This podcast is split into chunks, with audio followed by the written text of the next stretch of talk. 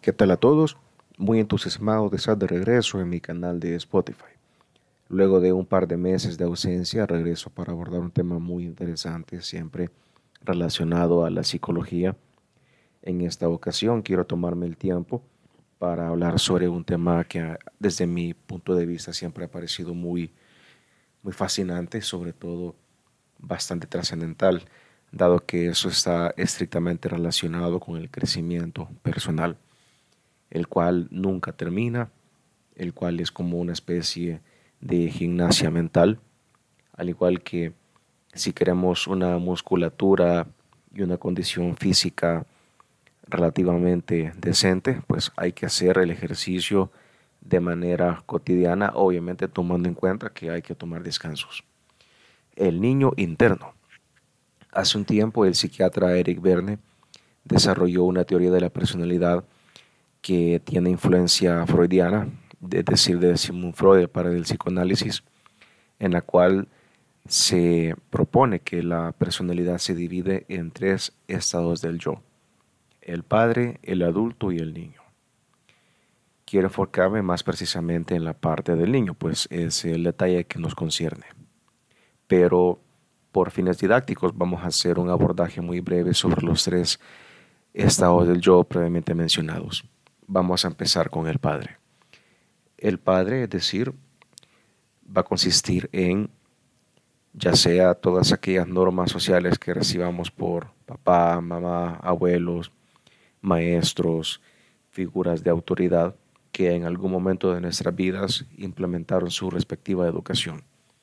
Desde el decir buenas tardes al entrar a una, a una casa o al decir con permiso cuando vemos que dos personas están conversando y pasamos en medio, eso concierne a la estructura del estado del yo padre.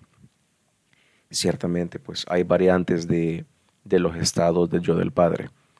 Hay padres que son más estrictos, hay padres que son más democráticos, hay padres que son increíblemente permisivos y pues como suelo decir siempre, los problemas empiezan cuando hay excesos o cuando hay rigidez. Por otro lado, la parte del yo adulto es aquella que mantiene la objetividad. Ejemplo de esto es cuando sabemos que tenemos tiempo para divertirnos y para trabajar. La parte adulta es la que se encarga de hacer una negociación entre la parte del, del yo padre y el yo niño. Por ejemplo, puedo decir, quiero proponerme media hora de trabajo y quiero compensarme con 20 minutos de diversión. Es también aquella parte que nos permite acoplarnos al día a día, es decir, a la vida cotidiana y llevarnos con, los demás, con las demás personas. Es aquella parte que también nos permite negociar con terceros.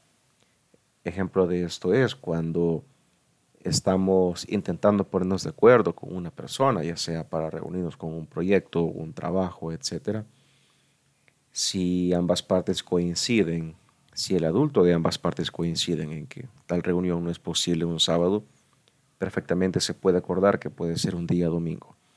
Es decir, es una conversación de adulto a adulto.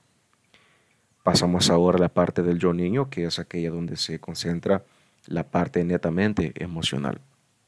Dependiendo de el estilo de crianza, las condiciones psicosociales, las condiciones políticas, económicas, etc., vamos a configurar un niño que en efecto fue bastante feliz, bastante atendido, excesivamente consentido, o si estamos resentidos con alguien, o si al contrario nos abandonaron, es ahí cuando se marca un antes y un después. Las experiencias nos marcan y eso es increíblemente fundamental. Ahora bien, tomando en cuenta que la persona que me escuche ya es una persona mayor, una persona adulta, de 18 años para arriba, pues, entre comillas, las personas maduran a los 18 y se convierten en adultos. Pues tengas en cuenta que hay adolescentes de 60 años. La parte, la parte niño es, es algo que hay que cuidar diariamente.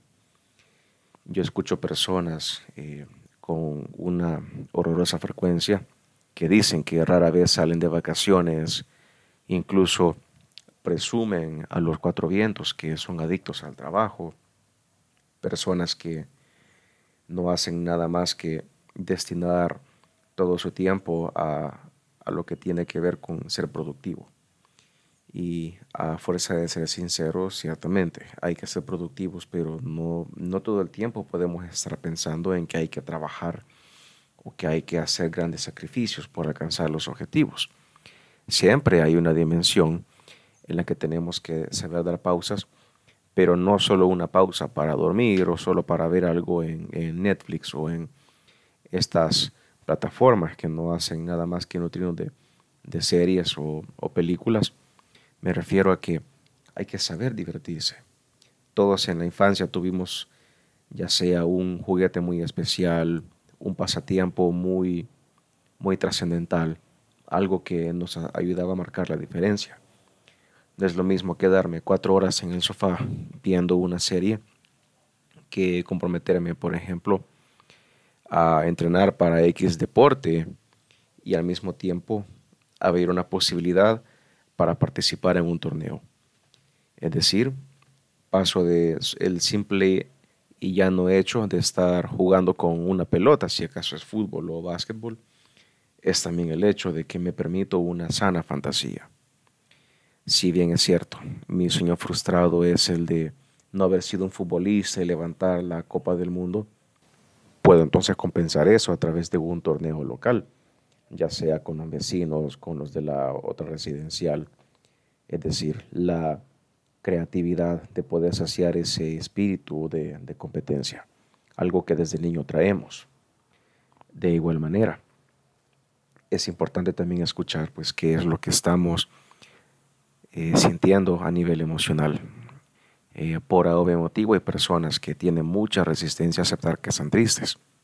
Y en lugar de aceptar la tristeza, la cual no tiene por qué ser tampoco vivida de una manera tan dramática, basta con expresarla, con escribirla. Hay personas que tienen el hábito de escribir canciones, redactar poemas o canalizar esto a través del, del dibujo, otras variantes artísticas. Siempre es necesario aceptar que la tristeza, la ira y otras emociones que no siempre se viven de la manera más agradables también forman parte del juego.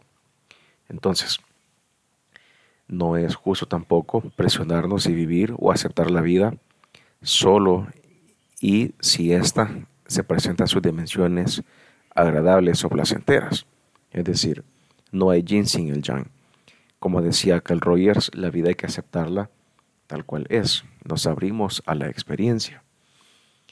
En tanto, la recomendación para ir dándole un, un sello de conclusión a este podcast siempre hay que prestar atención a lo que se siente, puesto que sin las emociones tenemos una vida increíblemente insípida y aburrida.